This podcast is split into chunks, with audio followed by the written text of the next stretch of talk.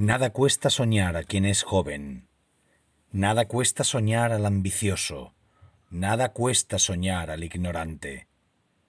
Ahora que despierto, ya sé que no sé nada, y ahí da principio mi sabiduría. Justo allí donde empieza la ignorancia, donde acaba, justo ahí donde el trueno del misterio retumba en mis oídos. Yo prefiero un poema al psicoanálisis, un beso enamorado a un teorema, y la espada de luz que blande el ángel a las espadas de los naipes falsas. Los castillos de naipes se derrumban, bastos, copas, espadas y oros yacen sobre el tapete verde abandonado.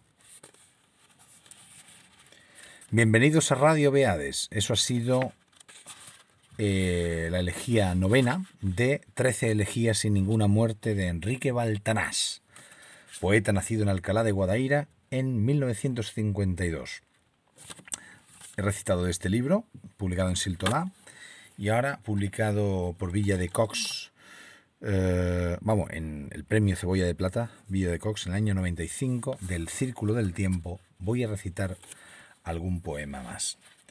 Como ustedes se dan cuenta, estos poemas son de corte clásico, de metro muy, de ritmo muy sereno, el metro generalmente en, decasilábico, sino alejandrino, y, y bueno, no, no, tienen ninguna sorpresa, no, son, son poemas de, un, de una factura clásica y de una serena emoción. El círculo del tiempo. Se llama el libro del que voy a recitar, como he dicho, y este breve poema, Tarde de Corpus.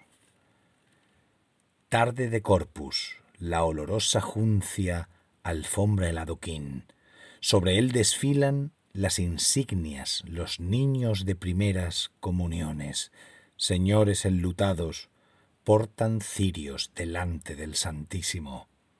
Entre ellos va mi Padre. Yo lo miro con la tierna distancia de los muertos.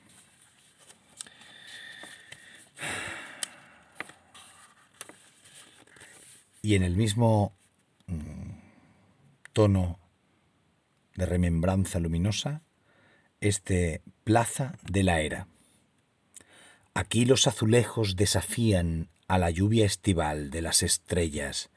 Aquí por la palmera sale el sol y mientras la muralla se entrevera de cales de naranjos y de torres, sobre, sobre el albero en lluvia se desata de la jacarandá la malva flor. Aquí el murmurío de la fuente obsequia al cisne un cerco leonado. Aquí los andarajes de la trilla aún crujen junto al pósito repleto. Aquí suenan mis pasos dando vueltas a esta plaza y su círculo vicioso del tiempo detenido en la memoria.